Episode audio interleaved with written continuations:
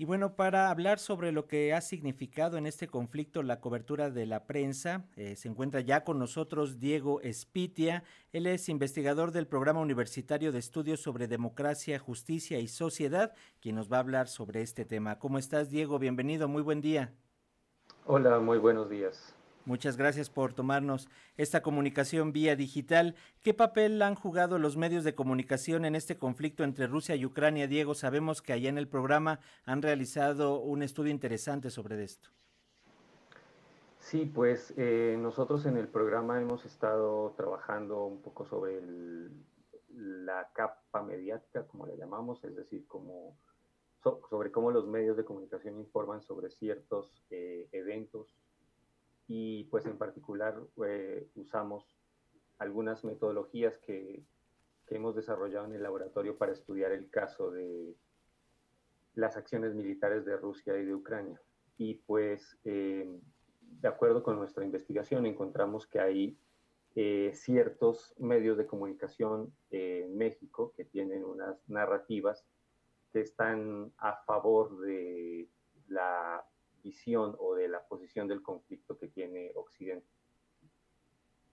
En este sentido, eh, Diego, ¿el estudio eh, se abarca en la cuestión de México nada más?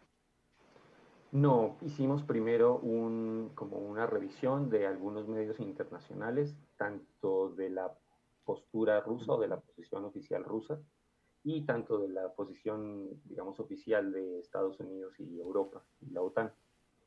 Y de ahí eh, entramos a estudiar o, a ver si había alguna influencia de esas posiciones de los medios internacionales en los medios nacionales. Y pues en medios nacionales monitoreamos radio, prensa, televisión y algunos medios o algunos espacios periodísticos que están en YouTube.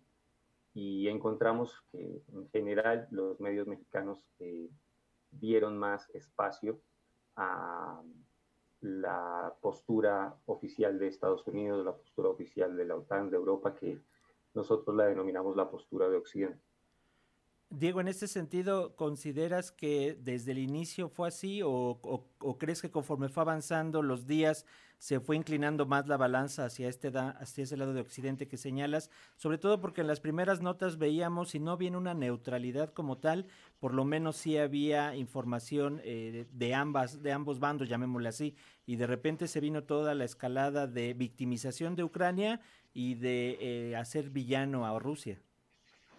Sí, nosotros analizamos específicamente las primeras 48 horas del conflicto y quisimos centrarnos en esas primeras 48 horas eh, por distintas razones y en esas primeras 48 horas ya se notaba esta tendencia de los medios de comunicación eh, mexicanos eh, tendiendo hacia la postura occidental, como la denominamos. Entonces, eh, no, tenemos datos de cómo se desarrolló después de esos días, pero creemos que la tendencia pues, apuntó hacia, ese, hacia, ese, hacia esa narrativa. Gracias, Diego. También le damos la más cordial bienvenida a Marcela Román eh, Nayar. Ella es investigadora también de este programa universitario de estudios sobre democracia, justicia y sociedad. Bienvenida, Marcela. Buen día. Gracias, Pablo. Buenos días. Buenos días a tu auditorio. Gracias, Marcela. Coméntanos en este sentido, por favor, qué efecto tienen eh, las fake news y quiénes podrían estar detrás o a quiénes beneficia esta desinformación en torno al, conflicto bélico allá en Europa. Pues, eh, Paco, hay grandes intereses en la producción de información sobre este tema. Eh, escuchaba la última pregunta que le hacías a Diego y algo que observamos es que la producción de noticias estuvo muy nutrida por agencias europeas directamente, ¿no? Eh, agencias que habían intervenido en la información no solo a partir del 24 de febrero, sino días antes. Entonces, los intereses que, se mueven detrás de la información han sido grandes, por eso la producción de, no solo de falsa información, sino de sobreinformación es algo a lo que tenemos que atender. Eh, el mismo día 24 de febrero se estaban produciendo videos falsos de bombardeos que eran de videojuegos, eh, fotografías de Palestina que terminaron eh, señalándose como fotografías de Ucrania. Es decir, eh, la producción no solo digamos, de una escalada informativa en todas las redes que hacía casi imposible dimensionar el acontecimiento sino eh, a la vez una producción eh, escalada de noticias falsas.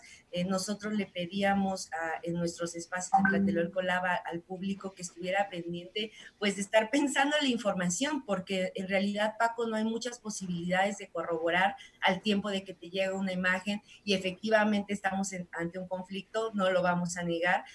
Hay un conflicto importante en la región, hay, hay un reordenamiento de lo geopolítico, pero la información jugó un, papel muy importante para saber en realidad qué pasaba, ¿no?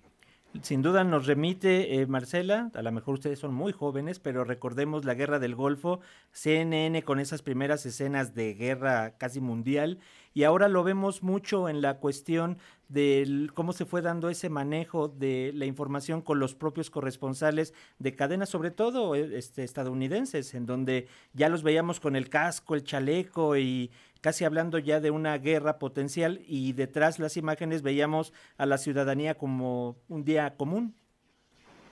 Exactamente, eh, reportajes así, Paco, en medios internacionales y nacionales eh, en Televisa, por ejemplo, un, caso de una reportera en un centro eh, de, refugiados diciendo que eran más de 100 mil y tal, ¿no? Sin posibilidad de corroborar esos datos, nosotros nos atenemos a que es un medio que te está dando información veraz y efectivamente las imágenes no se correspondían con lo dicho, pero no había manera eh, de, de, corroborar toda, toda esa veracidad. Y por otro lado, no solo el dominio de agencias europeas y medios internacionales como CNN, sino lo que pasó días después, Paco, que fue la censura de RT o de Sputnik en Europa, ¿no? Eh, entonces, estamos ante un problema muy grave, muy, muy grave de desinformación, de uso de redes, de creación de, de información falsa, que creo, Paco, sin duda marcará la historia contemporánea de la comunicación y por eso es tan importante un espacio como este y el papel que dieron, por ejemplo, a la cobertura de los medios públicos, ¿no? Que está en nuestro estudio presente. Muchas gracias, Marcela. Eh, Diego y Marcela, ya para concluir, al mismo tiempo también Rusia anuncia desconexiones como de Facebook, de Twitter, de algunas redes sociales para combatir la desinformación, pero ¿cómo combatir la desinformación? Pues no quiero llamar censurar, pero bueno, ya al momento de estar bloqueando este tipo de información, se meten en este terreno, Diego. Sí, pues es que es una, es una pregunta bastante compleja de responder porque la manera en cómo se consume información en las redes sociodigitales es bastante compleja. Tenemos eh, que tener una actitud muy crítica hacia la información que nos llega porque la misma manera en cómo las redes están construidas hace que la información que nos llegue no siempre llegue de la manera que uno cree que es como transparente, eh, objetiva, sino que siempre hay distintos intereses, distintos mm, eh, agendas que, que se hacen visibles y, uno las toma como, como la realidad. Entonces, creo que hay un, es muy importante que la ciudadanía tenga una actitud crítica y un papel crítico a la manera como consume las noticias en, en, las redes sociodigitales y en general con, con las digamos, con los, en los medios tradicionales de, información, también hay que tener esa actitud crítica porque eh, si no, pues es, la manera en la que eh, la desinformación nos gana.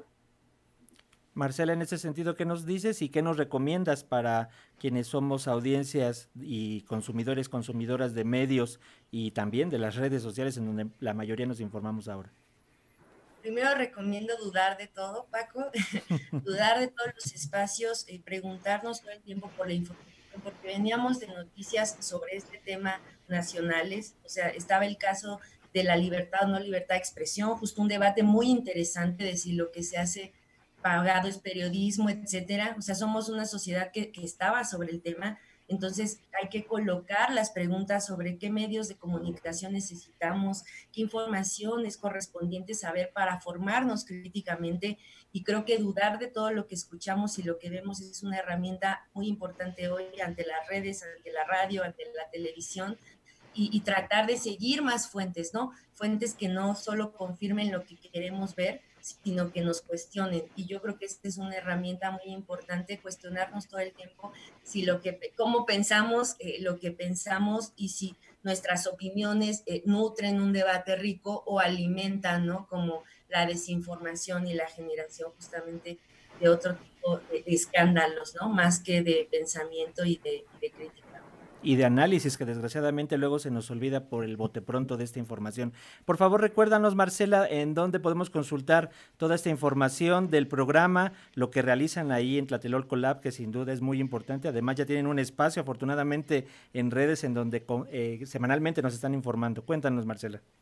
Sí, bueno, semanalmente eh, nos podemos encontrar a las 9 de la noche de los jueves por todas las redes sociales de Después, YouTube, Twitter, Facebook transmitimos un programa que justamente intenta insertarse en las discusiones coyunturales más importantes a nivel nacional e internacional. Señal Tlatelolco, 9 de la noche los jueves.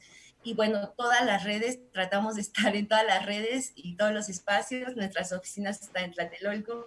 Entonces, eh, en Twitter, en Facebook, en Instagram nos encuentran como PUETS, UNAM, Programa Universitario de Estudios sobre Democracia, Justicia y Sociedad y ahí van a encontrar todas nuestras actividades, ¿no? El programa de televisión, el hilo de Twitter que fue publicado hace una semana y eh, nuestras revistas, como todo lo que estamos produciendo. Diego también tiene como, no sé si, si quiera hacer una referencia a eso. Sí, gracias. Adelante, Diego, finalmente.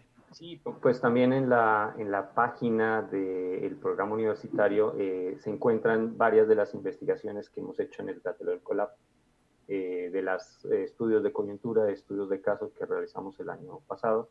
Entonces ahí también se puede consultar la, el trabajo que nosotros realizamos.